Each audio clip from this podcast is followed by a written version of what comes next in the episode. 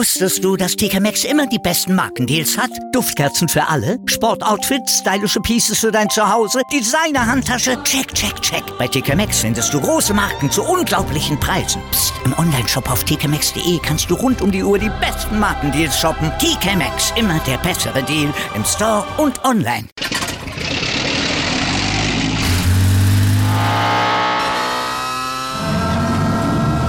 Von 0 auf 100. Aral feiert 100 Jahre mit über 100.000 Gewinnen. Zum Beispiel ein Jahr frei tanken. Jetzt ein Dankeschön, rubbellos zu jedem Einkauf. Alle Infos auf aral.de. Aral, alles super. Welcome to the Sport Passion Podcast.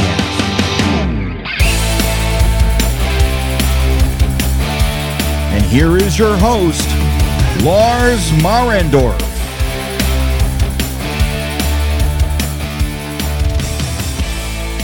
Einen wunderschönen guten Tag und herzlich willkommen zum Sport Passion Podcast. In der heutigen Ausgabe soll es um nichts weniger gehen als um die Geschichte der NHL.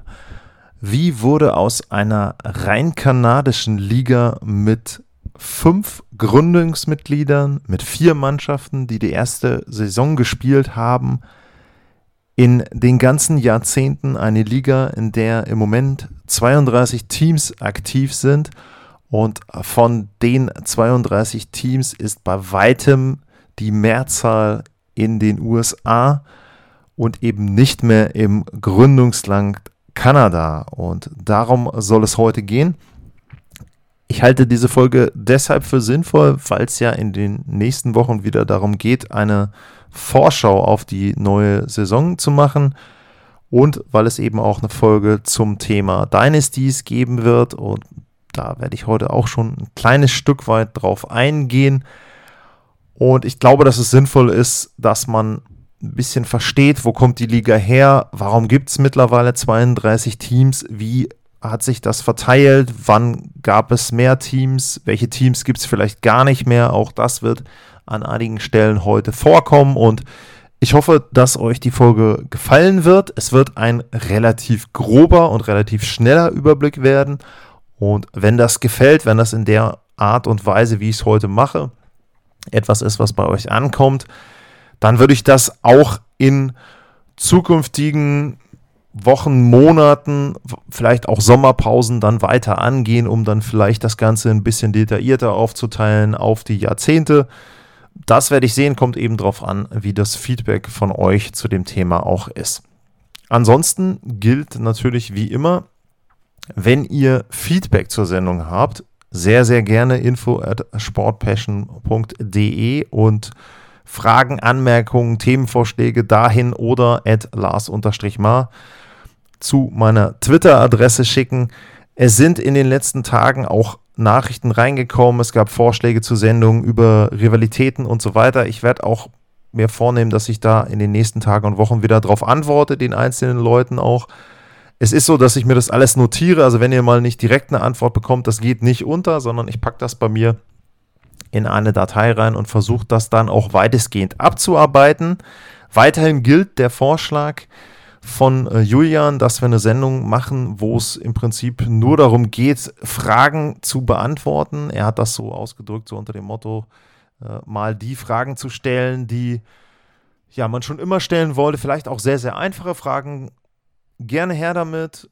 Immer das stellen an Fragen, was ihr glaubt, was euch noch an Wissen fehlt. Jeder hat mal angefangen, sowohl im Bereich Eishockey als auch im Bereich NHL. Also keine Frage ist eine schlechte Frage, sondern es gibt dann immer nur schlechte oder dumme Antworten darauf. Ich erkläre Themen auch gerne zwei, dreimal. Ich würde es dann eben gebündelt in einer Sendung machen, um dann eben Leuten, die sagen, okay, ich kenne mich schon etwas besser aus, die Möglichkeit zu geben, die Folge dann etwas zu überspringen.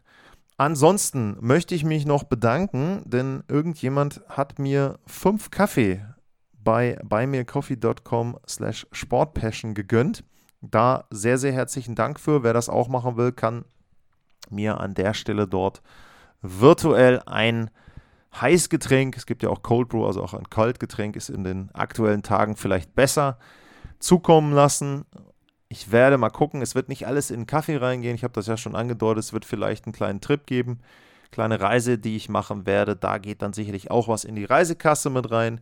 Also wer da Lust und Zeit hat und vor allem auch dann eben den ein oder anderen Euro über, sehr, sehr gerne. Aber worüber ich mich auch sehr freue, und das ist dann der Abschluss dieses Einleitungsblocks, ist natürlich auch eine Bewertung. Wenn ihr bei iTunes das Podcast-Tool äh, benutzt und gerne die Sendung hört, sehr, sehr gerne bewerten. Auch wenn ihr Kritik habt, also ich glaube, bisher habe ich immer nur 5-Sterne-Bewertungen bekommen, da freue ich mich natürlich drüber. Aber wenn jemand Kritik hat und wenn jemand sagt, naja, also äh, an der und der Stelle ist das noch nicht so, wie ich mir das vorstellen würde, ähm, auch darüber freue ich mich, auch wenn das jetzt vielleicht auf den ersten ja, wenn man das, das erste Mal hört, nicht so klingt, äh, dass man sich über Kritik freut, aber wenn das Ganze gut begründet ist, wenn ihr mir auch mitteilt, auch bei dem Fragen oder Themenanregungen, was euch stört, dann kann ich darauf reagieren. Wenn ich immer nur gute Bewertungen bekomme, wie gesagt, ist das sehr, sehr schön, aber ich kann nichts an der Sendung dann anpassen. Und natürlich abonniert den Podcast, wo ihr ihn hört, egal bei welchem Podcast-Anbieter ihr den Podcast dann ja, runterladet oder eben dann virtuell oder als Streaming hört. Sehr, sehr gerne abonnieren. Damit beende ich den Einleitungsblock und es geht los. Zuerst einmal im Jahr 1909. Warum beginne ich im Jahr 1909? Weil im Jahr 1909 die Montreal Canadiens gegründet wurden und die Canadiens sind damit die älteste Hockey-Franchise auf der gesamten Welt. Das Jahr 1909 ist aber nicht das Gründungsdatum der NHL, komme ich eben gleich noch zu, aber die Montreal Canadiens haben damals in der National Hockey Association begonnen. Sie waren ein französisches Eishockey-Team in Montreal und es gab dann ab 1910 ein englischsprachiges Team in Montreal. Das waren die Montreal Wanderers aber eben nur mal als Hintergrund, wir fangen so, sogar vor dem Gründungsdatum der NHL an oder dem Gründungsjahr. 1909 wurden die Montreal Canadiens gegründet. 1917 war es dann tatsächlich soweit, dass die erste NHL-Saison losgehen sollte und es gab fünf Gründungsmitglieder und diese fünf Gründungsmitglieder das waren die Montreal Canadiens, die Montreal Wanderers, die Ottawa Senators, die Quebec Bulldogs und die Toronto Arenas. Muss aber dazu sagen, die Ottawa Senators 1917, die haben nichts mit den Ottawa Senators von heute zu tun. Zu denen werden wir später nochmal was hören. Was man aber sagen kann, es gibt bei manchen Trikots das gilt auch für andere Franchises. Bei Toronto komme ich auch nochmal dazu. Reminiszenzen, wenn die also ein drittes Trikot zum Beispiel auflegen oder wenn sie jetzt diese Reverse Retro Trikots auflegen, dann ist es teilweise so, dass die Franchises sich an alten Logos, an alten Trikot-Designs orientieren und bei den Senators ist das an einigen Fällen so, dieses, es gibt so ein O-Jersey, wo nur ein O in der Mitte ist, das ist tatsächlich etwas, was an die erste Version der Ottawa Senators erinnert. Die NHL hatte fünf Gründungsmitglieder, aber in der ersten NHL-Saison haben nur vier Teams in der ersten Hälfte am Spielbetrieb teilgenommen. Und nach der ersten Hälfte mussten die Montreal Wanderers tatsächlich den Spielbetrieb einstellen, weil die Halle abgebrannt war. Das war die Westmount Arena, da haben die Canadiens und die Wanderers drin gespielt. Die Canadiens haben eine andere Halle gefunden, die Wanderers hatten aber dann wohl schon Probleme finanzieller Art und haben dann den Spielbetrieb eingestellt, sodass in der zweiten Hälfte nur noch drei Teams gespielt haben ich sage jetzt erste Hälfte, zweite Hälfte. In der ersten Hälfte haben drei Mannschaften 14 Spiele gehabt und die Wanderers hatten sechs Spiele. Und in der zweiten Hälfte hatten dann Toronto, Ottawa und die Canadiens nochmal acht Spiele. Also insgesamt waren es dann 22 reguläre Saisonspiele, die dort absolviert wurden. Dann gab es eine Finalserie mit zwei Spielen. Die haben in dem Fall die Toronto Arenas gewonnen, weil sie das bessere Torverhältnis haben. Die haben aber nicht automatisch den Stanley Cup gewonnen, weil der Stanley Cup tatsächlich zu der Zeit noch in einer sogenannten World Series ausgespielt wurde. Mit der PCHA. Und die PCHA hatte sieben Spieler und die NHL hatte damals schon die Sechs-Spieler-Regel, so wie wir sie kennen. Und es ist tatsächlich so, dass die Spiele in der Finalserie abwechselnd mit den Regeln der einen Liga und dann mit den Regeln der anderen Liga gespielt wurden. Also eine sehr interessante erste Spielzeit der NHL. Es geht los mit fünf Gründungsmitgliedern. Vier davon spielen am Anfang nur. Dann brennt eine Halle ab, wo zwei Teams drin spielen. Drei Teams machen nachher weiter und der Meister muss dann aber nochmal gegen einen Champion von einer anderen Liga spielen. Toronto hat es dann aber tatsächlich geschafft, und den Stanley Cup in der Saison 1917, 1918 gewonnen. Was ich bemerkenswert finde, ist, dass diese Liga zu dem Zeitpunkt gegründet wurde, weil das ja auch die Zeit des Ersten Weltkriegs war und da hätte ich jetzt nicht unbedingt erwartet, dass zu dem Zeitpunkt eine professionelle Sportliga den Betrieb aufnimmt, aber das war da tatsächlich so. Nun ist ja eins der fünf Gründungsmitglieder äh, direkt wieder verschwunden, die Wanderers, die Montreal Wanderers. Es ist dann aber so gewesen, dass es noch bis 1919 gedauert hat, bis das andere Team, was dann noch in der Schwebe war, am Spielbetrieb teilgenommen hat. Das waren dann tatsächlich nachher die Quebec Athletics, nicht die Quebec Bulldogs. Die haben 1919 angefangen, in der NHL zu spielen. Ich hatte vorhin erwähnt, dass manche Teams sich auch an alten Teamnamen, Trikotdesigns orientieren. Und das ist zum Beispiel bei den heutigen Toronto Maple Leafs so. Die haben manchmal Trikots, wo St. Pat's draufsteht. Warum ist das so? Das erinnert natürlich an den St. Patrick Day, die sind auch in grün gehalten, aber der Hintergrund ist auch, dass im Jahr 1919 die Toronto Arenas sich in Toronto St. Patrick's umbenannt haben. Also in den 1910ern hatten wir den Beginn der NHL 1917 mit fünf Mannschaften. Nach der ersten Saison blieben erstmal nur drei über, die gespielt haben. Zweite Saison war mit drei Teams. In der dritten Saison waren es dann schon wieder vier Mannschaften. In den 1920ern wurde aus den Quebec Bulldogs direkt zu Beginn des Jahrzehnts 1920 die Hamilton Tigers. Das hört man ja auch immer wieder. Die Stadt Hamilton wird auch immer wieder genannt, wenn es darum geht, vielleicht im Großraum Toronto nochmal ein zweites Team zu haben. Tatsächlich gab es das in den 20er Jahren. Dort haben die Hamilton Tigers gespielt. Also Quebec hat nach nur einer tatsächlich gespielten Saison dann direkt wieder den Weg äh, gefunden nach Hamilton. 1924 gab es eine Expansion der NHL und zwar haben für jeweils 15.000 Dollar die Boston Bruins und die Montreal Maroons am Spielbetrieb teilgenommen.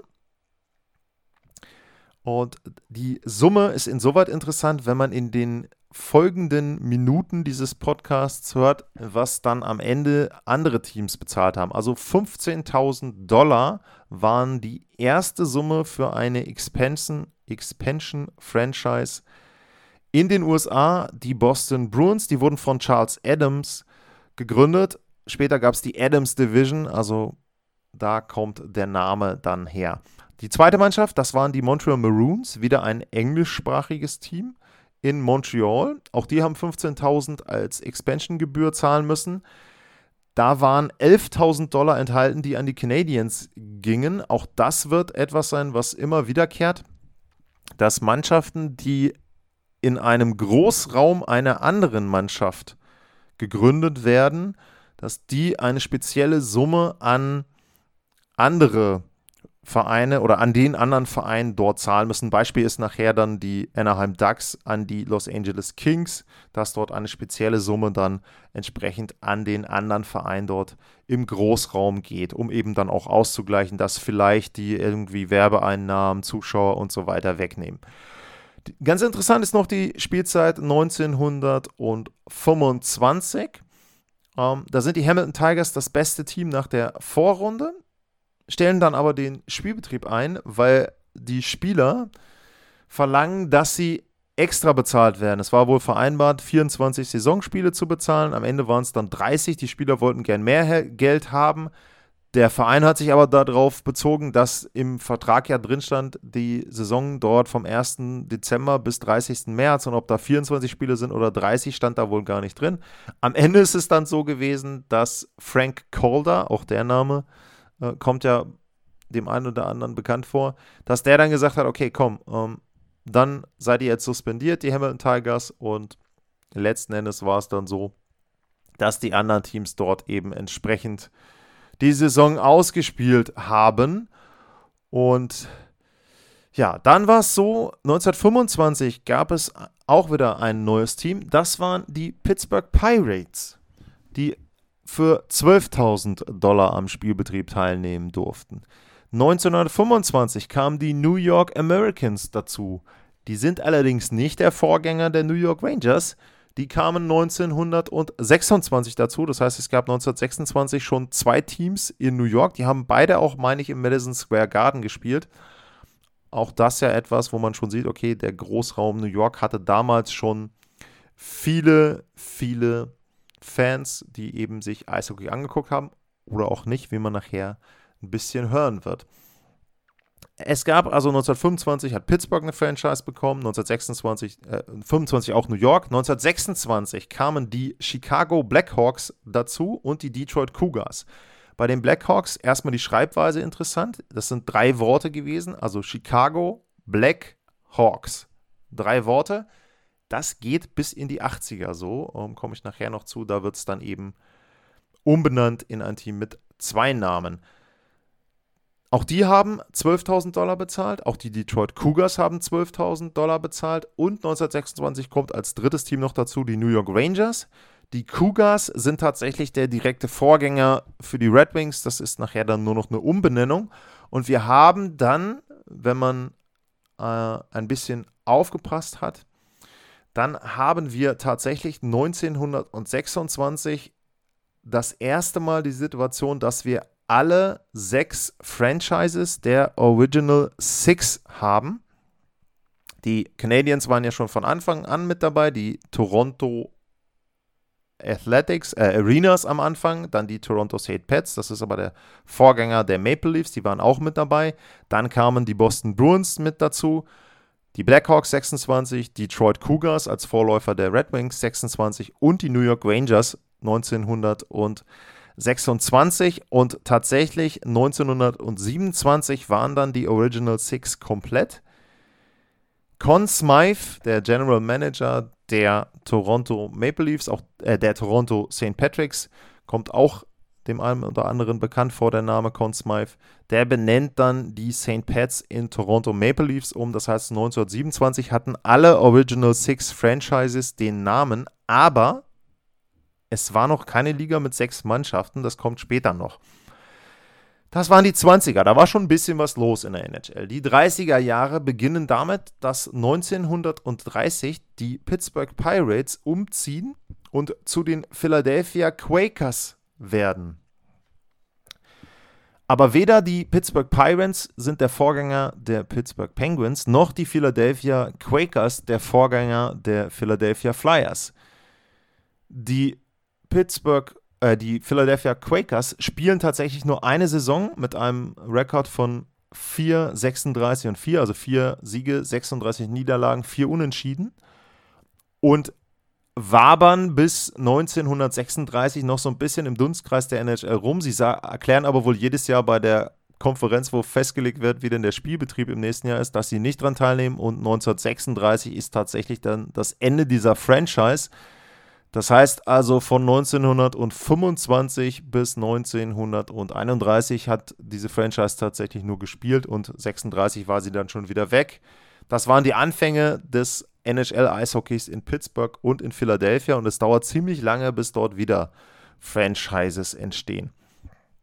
Die Detroit Cougars benennen sich 1932 um in Detroit Red Wings und benutzen dann auch kurze Zeit später das Winged-Logo. Und ja, das ist natürlich eines der bekanntesten Logos der NHL und die Red Wings sind tatsächlich auch die amerikanische Franchise mit den meisten Stanley Cups in der Geschichte der Liga.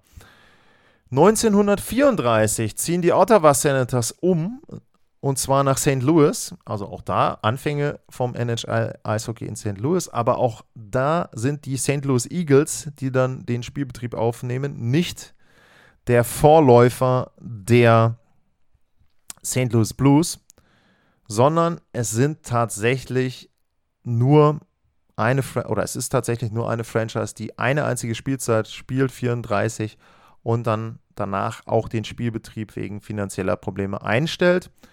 Gleiches gilt 1938 für die Montreal Maroons. Und dann sind es zu Beginn der 40er Jahre nur noch sieben Teams. Und das ändert sich 1941. Die New York Americans werden erst die Brooklyn Americans. Da hofft man drauf, dass man umziehen kann nach Brooklyn, aber da gibt es dann auch keine Halle. Und 1942 ist die Franchise dann tatsächlich weg. Und von 1942 bis 1967, das ist dann tatsächlich die Original Six-Ära mit den Montreal Canadiens, mit den Toronto Maple Leafs, Detroit Red Wings, Chicago Blackhawks, Boston Bruins und New York Rangers. Also von 42 bis 67 spielen tatsächlich immer nur sechs Mannschaften. Das kann man sich heute irgendwie, finde ich, gar nicht mehr vorstellen. Und auch wenn man sich dann die Anzahl der Spiele überlegt, von 42 bis 49 sind es 60 Saisonspiele. Und von 50 bis 67 sind es tatsächlich 70 Spiele pro Spielzeit. Und das muss man sich mal vorstellen. Man hat sechs Mannschaften und die spielen so oft gegeneinander, dass 70 Spiele dabei rauskommen, plus dann noch Playoffs. Also, pff, da muss ich ganz ehrlich sagen, dass diese Liga sich dann gehalten hat, finde ich schon erstaunlich, denn ich kann mir schon vorstellen, dass irgendwann das Interesse so ein bisschen flöten geht, wenn du immer wieder dieselben Gegner siehst. Also ich habe das schon teilweise dann in, in Deutschland gehabt, wenn man so in unteren Ligen dann irgendwie manchmal so diese Doppelrunden hatte und da auch da dann irgendwie teilweise sechsmal irgendwie gegen Gegner spielte. Ähm, das war schon uninteressant, aber 70 Spiele mit nur sechs Teams, also ja, war nicht so viel Abwe Abwechslung. Die sollte es ab den 60er Jahren geben. In den 60er Jahren kamen insgesamt sechs neue Teams dazu. Das war die erste Expansion der NHL seit den 20er Jahren tatsächlich. Und es kamen 1967 folgende Teams dazu. Die California Seals, die sich allerdings schon während der ersten Saison in Oakland Seals umbenannten. Also da weiß man dann, wo die gespielt haben, nämlich in Oakland.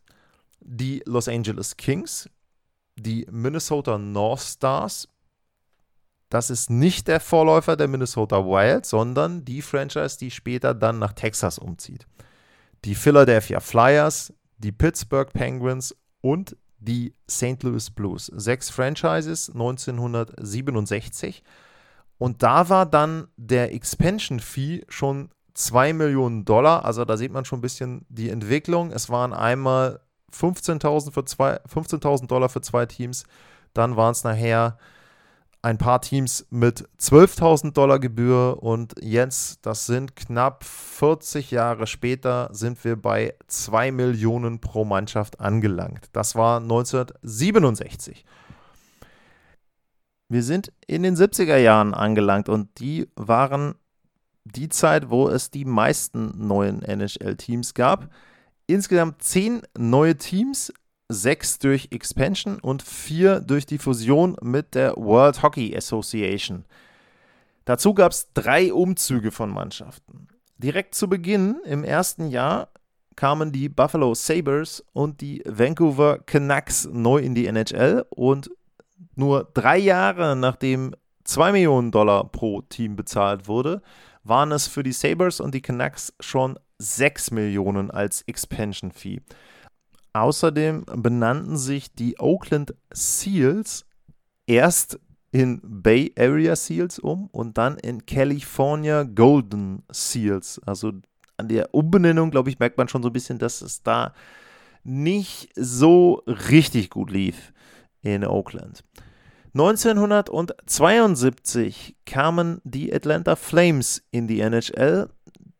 Das ist nicht der Vorläufer der Atlanta Thrashers, sondern am, an der Teambezeichnung, nicht an der Ortsbezeichnung, an der Teambezeichnung Flames kann man schon ein bisschen ablesen, wo die irgendwann mal landen würden. Ebenfalls 1972 kamen die New York Islanders in die NHL. Die mussten aber nicht 6 Millionen bezahlen, sondern, das hatte ich ja vorhin schon erwähnt, dass es sowas manchmal gibt, die mussten 11 Millionen bezahlen, 6 Millionen an die Liga und 5 Millionen nochmal extra an die New York Rangers, weil sie natürlich im Großraum New York die Aufmerksamkeit wie gesagt, Werbung, Fans und so weiter abgreifen. Im Jahr 1974 kamen die Kansas City Scouts in die NHL, ebenfalls für 6 Millionen, und die Washington Capitals. Also ich finde es auch erstaunlich und schön, während der Vorbereitung ging mir das auch schon so, mal zu lesen, wo es denn überall mal NHL-Teams gab. Kansas City ist übrigens eine Mannschaft, die aktuell auf der Liste steht, wenn es dann irgendwann mal Umzüge geben würde und wenn es denn irgendwann vielleicht auch nochmal neue NHL-Franchises geben könnte, dann soll Kansas City wohl zumindest irgendwie damit in der Verlosung sein. 1974 haben sie erstmals ein NHL-Team bekommen. 76 war es dann aber schon wieder vorbei und die Kansas City Scouts zogen nach Denver. Sie wurden die Colorado Rockies. Zum einen erstmal für alle, die Baseball-affin sind. Es gibt ja die Rockies, Colorado Rockies. Also da gab es im Prinzip direkt einen Vorgänger. Zum Zweiten, die Colorado Rockies haben nichts zu tun mit der Colorado Avalanche aus den Rockies wird nachher noch was anderes und eine andere Franchise, die aber heute noch in der NHL spielt. Allerdings gibt es auch bei der aktuellen Avalanche noch ein Zeichen, was an die Rockies erinnert. Und zwar gibt es Trikots mit einem C drauf, wo im Hintergrund die Rocky Mountains zu sehen sind. Und die Farbgebung und dieses Logo erinnern ein bisschen an die Colorado Rockies. Also das ist auch wieder da etwas, wo das Team sozusagen an die erste Franchise in Denver dort erinnert. 1976 ziehen die California Golden Seals um und werden zu den Cleveland Barons 1976. Das läuft aber nicht wirklich gut und im Jahr 1978 fusionieren die Cleveland Barons mit den Minnesota North Stars. Also auch das etwas, wo man heutzutage sagen würde, hm, okay, wie hat das funktioniert? Und man muss dazu sagen, mit dieser Fusion hören ja die Cleveland Barons auf zu existieren. Also ich würde eher sagen, es ist eine feindliche Übernahme und keine Fusion in dem Sinne. Und die Cleveland Barons sind damit das letzte Team, die letzte Franchise in den großen vier Sportligen in den USA, also in der MLB, Major League Baseball, in der National Basketball Association, in der National Football League und in der NHL, die den Spielbetrieb eingestellt hat. Die Cleveland Barons sind die letzte Franchise, bei der das passiert ist. Danach gab es nur noch Umzüge. Also egal wo, in welcher der Ligen, manche hatten ja dann auch finanzielle Krisen, da gab es dann nur Umzüge und eben keine Auflösung und, oder in diesem Fall, es wurde Fusion wohl genannt, aber wie gesagt, für mich ist es eher eine feindliche Übernahme. Das war 1978. 1979 kommen vier Teams aus der World Hockey Association, WHA, dazu. Achtung, an dieser Stelle folgt ein Update. Die vier Teams, die von der WHA in die NHL gewechselt sind, das waren die Edmonton Oilers, die Hartford Whalers, die Quebec Nordiques und die Winnipeg Jets. Und an dieser Stelle auch vielen, vielen Dank an diejenigen, die mich darauf hingewiesen haben, dass ich zwar darüber geredet habe, wie viel die Teams bezahlt haben, um in die NHL zu kommen, dass ich die vier Teams aber tatsächlich an der Stelle nicht genannt habe. Das tut mir sehr leid. Und wer das jetzt nochmal hört oder sich nochmal runtergeladen hat, hat das Glück, dass sich die vier Teams, nämlich nochmal Edmonton, Hartford, Quebec und Winnipeg genannt habe. Tja, bei allen anderen würde ich mich entschuldigen, aber die hören das Update nicht. Weiter geht's mit dem Original. Viel Spaß damit. Und diese Teams müssen 7,5 Millionen an Expansion Fee zahlen, wobei 1,5 Millionen davon an die ehemalige World Hockey Association gehen. Also sowohl die NHL bezahlen sie als auch sozusagen eine Rauskaufsumme an die ehemalige eigene Liga. Und da 1979 diese Teams dazukommen, ist das auch das Jahr, wo ich bei mir so die Deadline gezogen habe für die Dynasties, die ich dann in einer der nächsten Sendungen ein bisschen vorstellen möchte seit 1979. Das ist eben der Grund, da kamen die Teams aus der WHA mit dazu. Die NHL wurde wesentlich internationaler. Der Name World Hockey Association suggeriert das ja auch schon.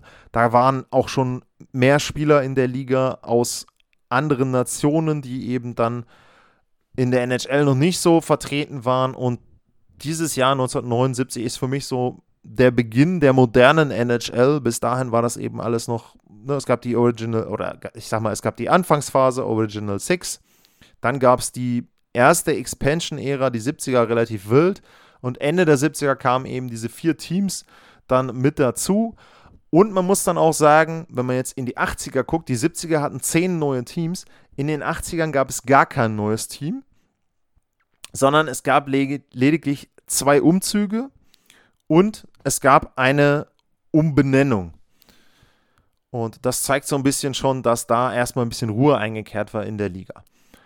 Die erste Aktion, die passierte mit einem Team, das war 1980 und da zogen die Atlanta Flames nach Calgary um und wurden zu den Calgary Flames. Ihr habt das ja schon erwähnt kurz vorher, dass eben Atlanta Flames schon andeutet, wo sie dann enden werden. Das war das allererste Mal, dass in Atlanta NHL Eishockey nicht funktioniert hat. Auch da kommen wir später nochmal zu. Im Jahr 1982, da ziehen die Colorado Rockies um nach New Jersey und werden die New Jersey Devils. Auch dann eine sehr erfolgreiche Franchise, die dritte im Großraum New York. Bei Colorado ist es aber so, dass dann nachher das zweite Beispiel, wo dort NHL-Hockey hinkam, wesentlich besser funktioniert hat als eben die erste Version im Gegensatz zu Atlanta. Im Jahr 1986 benennen sich die Chicago Blackhawks um. Es sind nicht mehr drei Wörter Chicago Blackhawks, sondern es sind dann die Chicago Blackhawks. Zwei Wörter. Und das war alles, was passiert ist in den 80ern. Also, ich sage jetzt mal umzugstechnisch, expansion-technisch sehr langweilig. Eishockey-technisch natürlich, wenn man sich an die Jahre erinnert, mit den vielen Toren, die dort gefallen sind, eben das komplette Gegenteil. Also, das auch so ein bisschen etwas. Das Produkt auf dem Eis war anscheinend schon mal gut. Und ähm, da haben sich die Fans das Ganze angeguckt. Und um aus dem Boom, der da so ein bisschen entstand, dann auch ein oder mehr Profit ziehen zu können, um und um vor allem auch Kalifornien und den Süden der USA mehr zu erschließen, wurden dann in den 1990er Jahren neue Franchises gegründet. Insgesamt waren es in den 90ern sieben neue Franchises und vier Teams zogen um und alle Umzüge gingen in den Süden. 1991 haben die San Jose Sharks den Spielbetrieb aufgenommen für 45 Millionen. Also auch da wieder zuletzt waren das Ende der 70er 7,5, anderthalb für die WHL, also im Prinzip auch 6 Millionen an die NHL. Und 1991, also zwölf Jahre später, sind es dann schon 45 Millionen. Das waren die San Jose Sharks 91. 92 kamen die nächsten beiden Teams dazu. Die Ottawa Senators, die neue Version, nichts zu tun mit der ersten Franchise, ebenfalls für 45 Millionen. Und die Tampa Bay Lightning, auch für 45 Millionen, das erste Team in Florida. Also auch da sieht man schon äh, den Weg, den die NHL eingeschlagen hat in dem Jahrzehnt. Und das ging dann 1993 direkt weiter. Da kamen die Mighty Ducks of Anaheim in die NHL, hießen auch damals tatsächlich so. Also da komme ich auch noch zu. Äh, die haben begonnen mit Mighty Ducks of Anaheim, natürlich ganz nah angelehnt an den Film Mighty Ducks von Disney, war ja auch dann eine Franchise, die Disney gehört hat. Die haben 50 Millionen bezahlt. Allerdings gingen diese 50 Millionen nicht an die komplette Liga, sondern die Hälfte davon ging an die Los Angeles Kings. Auch das wieder etwas, sind ja im Großraum Los Angeles. Wobei man sagen kann, wenn man da mit dem Auto unterwegs ist, obwohl es relativ nah ist, kann es dann durchaus mal drei Stunden dauern, bis man von Downtown LA in Anaheim am äh, Stanley Cup Drive ist es, glaube ich, dann angelangt ist. Also ja, Verkehr in LA die Hölle. Aber egal, das ist nicht das Thema. 1993 die Mighty Ducks auf Anaheim für 50 Millionen neu in der NHL. Und im selben Jahr 93 die Florida Panthers, die ebenfalls für 50 Millionen den Betrieb aufnehmen. Also merkt man schon innerhalb von drei Jahren zwei neue Teams in Kalifornien, zwei neue Teams in Florida, überhaupt erstmals zwei Teams in Florida und dann noch die Ottawa Senators mittendrin, eine neue Franchise in Kanada. Auch da merkt man wieder vier neue Mannschaften in den USA, eine einzige neue in Kanada.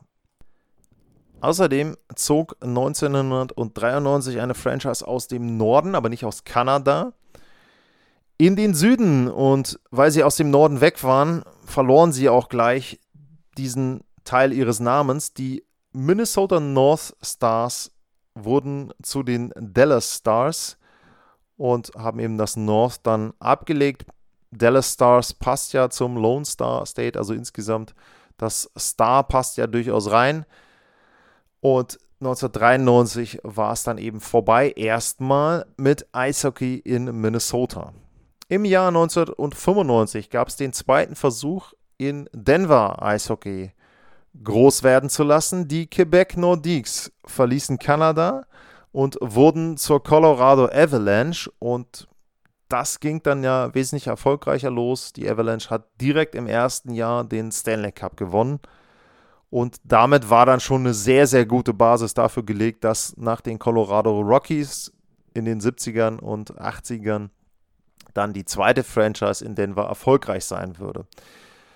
Der nächste Umzug, würde ich sagen, ist langfristig deutlich weniger von Erfolg gekrönt gewesen. Im Jahr 1996 zogen die Winnipeg Jets um und wurden zu den damals Phoenix Coyotes. Also innerhalb von zwei Jahren da auch wieder zwei Franchises raus aus Kanada und dann eben in den Süden in die USA gezogen.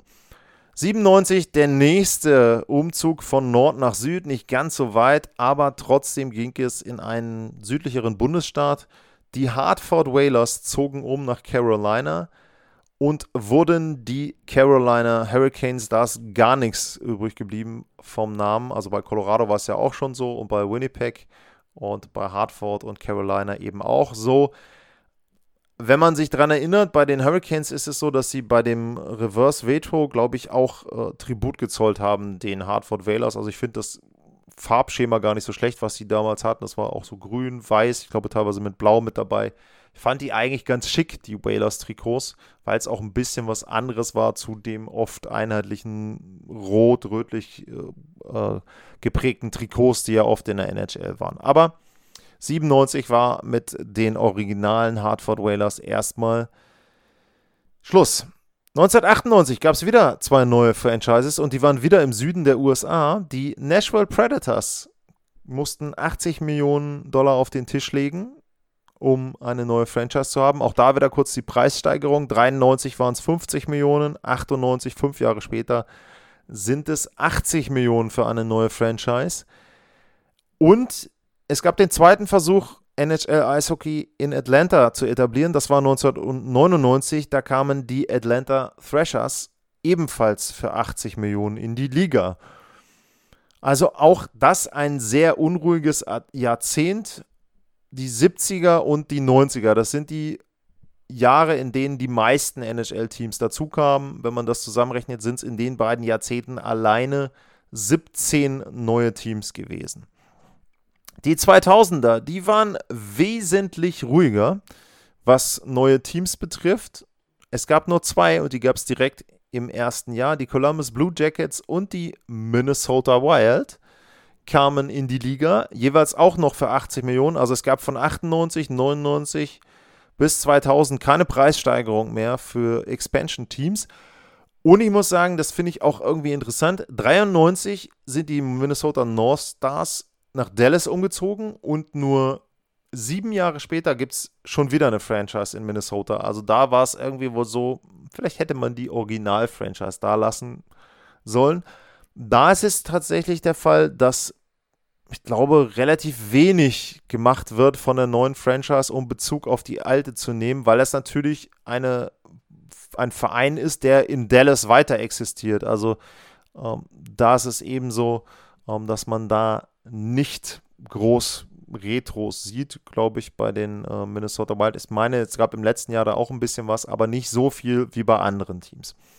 Was gab es noch in den 2000ern? 2006 haben sich die Mighty Ducks auf Anaheim umbenannt in die Anaheim Ducks. Es gab da, glaube ich, auch einen Besitzerwechsel. Und es hat dem Verein ja auch nicht wirklich geschadet, denn 2007 haben dann die Anaheim Ducks den Stanley Cup gewonnen. Also die Namensumbenennung, die Namensänderung hat da sehr gut geholfen. Die 2010er, da gab es ein neues Team, einen Umzug und eine Umbenennung. Es geht los mit dem Umzug und die Atlanta Thrashers zogen um nach Winnipeg. Und das ist aus mehreren Gründen bemerkenswert. Zum einen erstmal kann ich noch was kurz zu den Zahlen sagen. Die Thrashers wurden gekauft für 170 Millionen Dollar und 60 Millionen Dollar mussten bezahlt werden, damit sie umziehen dürfen nach Winnipeg. Also die Kosten insgesamt für Erwerb und Umzug waren 230 Millionen. Was ist jetzt so besonders am Umzug der Thrashers nach Winnipeg? Also zum einen ist es so, falls noch mal jemand auf die Idee kommen sollte, in Atlanta ein NHL-Team zu gründen, lasst es. Der erste Versuch hat nicht funktioniert mit den Flames. Der zweite Versuch hat nicht funktioniert mit den Thrashers. Und es ist so, beide Franchises aus Atlanta sind jeweils nach Kanada umgezogen. Warum ist das so bemerkenswert? Außer diesen beiden Umzügen, also die Atlanta Flames werden zu Calgary Flames und die Atlanta Thrashers werden zu den Winnipeg Jets, gab es keinen weiteren Umzug aus den USA nach Kanada. Im Gegenteil, alles andere, wo Franchises aus Kanada oder dann weg mussten aus einem Land in ein anderes, war immer aus Kanada in die USA. Also, ne, wir hatten vorher Quebec, wir hatten die andere Winnipeg-Franchise, die sind immer umgezogen. Kanada hat immer Teams verloren, außer eben im Fall von Atlanta. Da gab es die Umzüge beide Male dann nach Kanada. Ähm, die Jets übrigens, die sind so die, ja, haben so pseudomäßig die Historie der Original-Jets mit dabei, wobei auch das ja so ist, die Historie der Originaljets ist ja im Grunde weitergeführt in den Phoenix Coyotes zu Beginn und dann ab 2014, das ist der zweite Punkt in den zwei Zehnern, in der Geschichte der Arizona Coyotes. Da haben sie sich dann umbenannt, haben aber vorher schon in Glendale gespielt, also nicht mehr in Phoenix und tatsächlich 2014 haben sie sich dann umgenannt, umbenannt in Arizona Coyotes, also ja, das dann die letzte Umbenennung eines Teams. Dann gab es 2014 die 31. Franchise der NHL. Die Vegas Golden Knights haben den Spielbetrieb aufgenommen. Da war die Gebühr 500 Millionen. Und auch da wieder der Blick zurück. Einmal 2011, äh, der Verein insgesamt Winnipeg Jets hat 170 gekostet plus 60 Millionen Umzugsgebühr, also sagen wir mal 230 Millionen das Gesamtpaket. Davor die letzte Expansion, das waren jeweils 80 Millionen für vier Franchises rund um das Jahr 2000 herum und 20 Jahre später ist dann die Gebühr 500 Millionen für die Vegas Golden Knights an die damals 30 Teams der NHL hat das 31. 500 Millionen bezahlt. Und die 2020er, da gab es das letzte Mal eine Expansion. Es sind jetzt 32 NHL-Teams. Die Seattle Kraken kamen mit dazu. 650 Millionen haben die bezahlt, auch an die 30 Franchises. Also Vegas hat nicht vier Jahre später dann irgendwas von dem Kuchen abbekommen, sondern die gingen tatsächlich dann an die 30 anderen Teams. Da sieht man schon die Preissteigerung. Also wir sind dann von 12.000 Dollar, das war die geringste Gebühr, auf 650 Millionen gekommen im Jahr 2021. Natürlich Inflation und so weiter muss man ja auch mit einberechnen. Ich weiß gar nicht, müsste ich mal recherchieren, ob es irgendwo eine Zahl gibt, was diese 12.000 Dollar tatsächlich jetzt wert werden. Die waren ja in den 20ern dann bezahlt, was das jetzt in heutiger Summe wäre. Ich glaube, es wäre aber nicht 650 Millionen. Das war also ein, ich habe es gesagt, relativ schneller Überblick, ein Flug durch die Jahrzehnte NHL-Historie. Und wie gesagt, für mich war das auch sehr, sehr interessant, das Ganze nochmal so durchzugehen, zu gucken. Äh, was ich eben auch toll fand, war, wenn man sich auch so den Zeitstrahl angucken würde, wenn man jetzt das nach Städten aufdröselt, zum Beispiel Quebec hatte 1917, 1919 noch eine Franchise. Ähm, wie erwähnt dann, wenn ich am Anfang sehe, zwei Teams in Montreal, dann gab es mal eine Mannschaft zwischendurch in Pittsburgh, dann gab es eine Mannschaft in Philly, das hat nicht funktioniert. Es gab eine Mannschaft in äh, St. Louis ein Jahr lang, auch das hat nicht funktioniert. Wenn man dann das Beispiel der California Seals sieht, mit äh, erst nach Oakland umbeziehen, dann irgendwie, die haben, ich muss mal gucken, wie lange war die Historie, die California Seals sind insgesamt äh, neun Jahre, hat es die gegeben nee, nicht neun, neun Jahre, nee, elf Jahre. Elf Jahre hat es die Franchise insgesamt gegeben und sie hatte eins, zwei, drei, vier, fünf verschiedene Namen in elf Jahren, davon vier allein an einem Standort. Also das finde ich schon mal sehr interessant, ähm, dass da eben so ein bisschen ja, zu sehen. Die California Seals sind übrigens auch die einzige Franchise aus dem, der großen Expansion in den 60er Jahren, die nie ein Stanley Cup-Finale erreicht haben. Ähm, ansonsten sind die Minnesota North Stars aus den sechs Teams auch das einzige Team, was selber nicht den Stanley Cup gewonnen hat. Wobei, wenn man es jetzt sieht, die Seals sind nicht nur die einzige Mannschaft, die nie das Finale erreicht haben, sie sind auch mit den anderen, wenn man das vergleicht, die einzige Franchise, die gar keinen Stanley Cup gewonnen haben. Also die Kings 67 dazu haben zwei Stanley Cups. Die Minnesota North Stars, Schrägschicht dann Dallas Stars, haben einen Stanley Cup. Die Flyers haben Stanley Cups gewonnen, Pittsburgh hat Stanley Cups gewonnen und auch St. Louis hat einen Stanley Cup gewonnen. Also das eben auch so ein bisschen, ja, das schwarze Schaf in der ersten großen Expansion der NHL hat keinen Stanley Cup gewonnen. Ja, ansonsten würde mich natürlich zu der Folge auch freuen, wie ihr das gefunden habt. Ähm, ob euch was aufgefallen ist, ob euch da Dinge aufgefallen sind, auch nochmal, ob euch Fragen gekommen sind zu den ganzen Informationen, Teams und so weiter. Also, äh, ich fand das sehr interessant, einfach mal diesen Flug zu wagen durch die NHL-Geschichte und da eben zu schauen, was gab es eigentlich alles für Teams, wo sind die wann umgezogen, auch sowas wie zum Beispiel, dass die Chicago Blackhawks, dass das drei Worte waren und jetzt ist es eben Chicago Blackhawks nur mit zwei Worten. Ähm, auch das ist ja irgendwo interessant. Also bei den äh, Mighty Ducks of Anaheim hatte ich das noch auf dem Schirm. Das ist natürlich dann alles auch schon zu Zeiten, wo ich eben dann Eishockey verfolgt habe, dass die sich umbenannt haben. Aber bei Chicago war mir das gar nicht mehr so bewusst. Ja, und ansonsten finde ich das auch ganz passend, wenn man eben das letzte Jahr oder vorletztes Jahr gesehen hat mit den Reverse Retro Jerseys. Da waren ja viele Trikots dabei, die dann eben auch an alte Franchises erinnert haben, wenn man allein an das auch von Colorado denkt, mit den Nordiques mit dabei und so weiter. Die Whalers habe ich erwähnt. Also das ist natürlich schon was, wo man sagen muss, das hat die NHL in den letzten Jahren gut gemacht. Es soll ja nochmal Reverse Retros geben. Also ich hoffe darauf. Ich hoffe, dass sie sie diesmal vielleicht auch in einer Auflage haben, wo man vernünftig Trikots erwerben kann oder eben dann auch andere Sachen wie Pullis und so weiter und nicht bei, wie beim letzten Mal dann teilweise die Sachen nach einer Woche ausverkauft sind und nach Europa so gut wie gar nichts rüberkommt. Das fand ich dann wieder etwas amateurhaft. Das war's für heute, würde ich sagen. War ja auch ziemlich viel, waren ziemlich viele Jahreszahlen, Namen, Summen auch mit den Expansion Fees.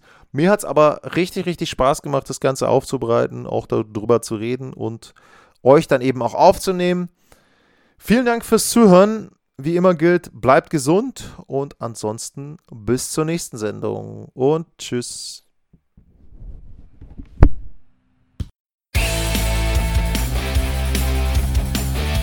Sportliche Grüße.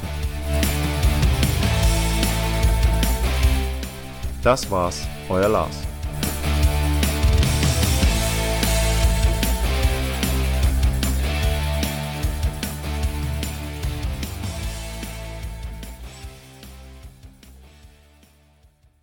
Wieder live von Ihrem Toyota-Partner mit diesem Leasing-Auftakt. Der neue Toyota Jahreshybrid. Ab 179 Euro im Monat. Ohne Anzahlung. Seine Sicherheitsassistenten laufen mit. Und ja, ab ins Netz mit voller Konnektivität. Auch am Start die Toyota Team Deutschland Sondermodelle. Ohne Anzahlung geht's in die nächste Runde. Jetzt los sprinten zu Ihrem Toyota-Partner. Wusstest du, dass TK Maxx immer die besten Markendeals hat? Duftkerzen für alle, Sportoutfits, stylische Pieces für dein Zuhause, Designer-Handtasche, check, check, check. Bei TK Maxx findest du große Marken zu unglaublichen Preisen. Psst. im Onlineshop auf tkmaxx.de kannst du rund um die Uhr die besten Markendeals shoppen. TK Maxx, immer der bessere Deal im Store und online.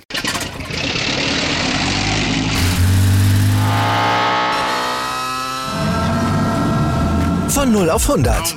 Aral feiert 100 Jahre mit über 100.000 Gewinnen. Zum Beispiel ein Jahr frei tanken. Jetzt ein Dankeschön, rubbellos zu jedem Einkauf. Alle Infos auf aral.de. Aral, alles super.